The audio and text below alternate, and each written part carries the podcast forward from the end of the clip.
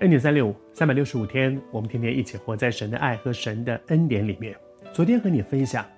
耶稣讲了这样的一个比喻，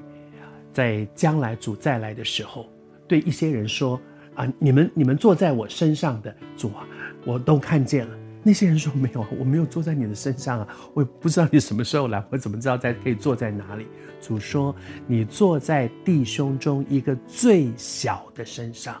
就是坐在主的身上。”弟兄中最小的，昨天和你分享那个，恐怕不是讲年龄的小，而是指他是一个弱势，他所拥有的资源，他所拥有的关注是少的。今天媒体，我也是做媒体的人啊，媒体把大家的目光都集中在一些人的身上。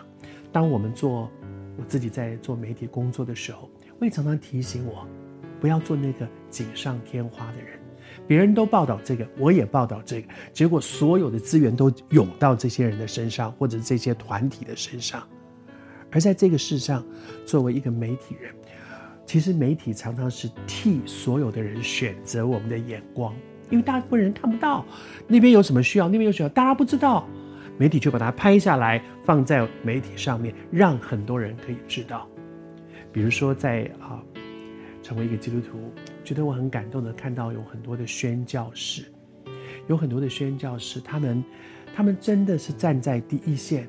而这些宣教士常常都有一种特质，就是埋头苦干。哎，我拼命的做，拼命的做，我不太想到处的去讲，我们就做就是了。但是上帝会把一些感动放在我们这些基督徒的生命里面，你愿不愿意说主啊，我看见那个人的需要。也许很多人没有看见，但是上帝给你一个感动，你看见了。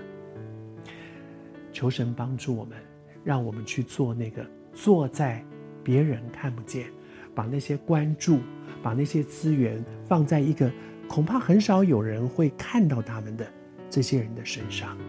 而这些人，大部分的人可能不在乎，因为看不见，但是你看见了，我看见了，我们可不可以？在乎主所在乎的去做的，我觉得这件事情最美的就是说，主说，那你就是坐在主的身上。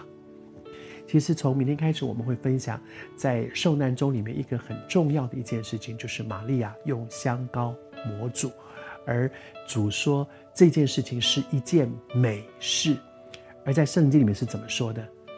主耶稣说，他坐在。我的身上，主说是坐在主的身上的，就是一件美事。什么是美事呢？就是坐在主的身上，求主施恩。而在当时的时代里面，可能有些人他们服侍主，比如说啊、有有一些人这个像这个小绿駒一样，可以承载耶稣；有的这个这古利奈人西门去替耶稣背十字架。这些人他们做了一些事情，是坐在主耶稣身上，而这些呢，我们都没有办法做了。但是今天，如果我们看到有需要的人，愿意去服侍他，这就是坐在主的身上。求主帮助我们，让我们所做的，在上帝的眼中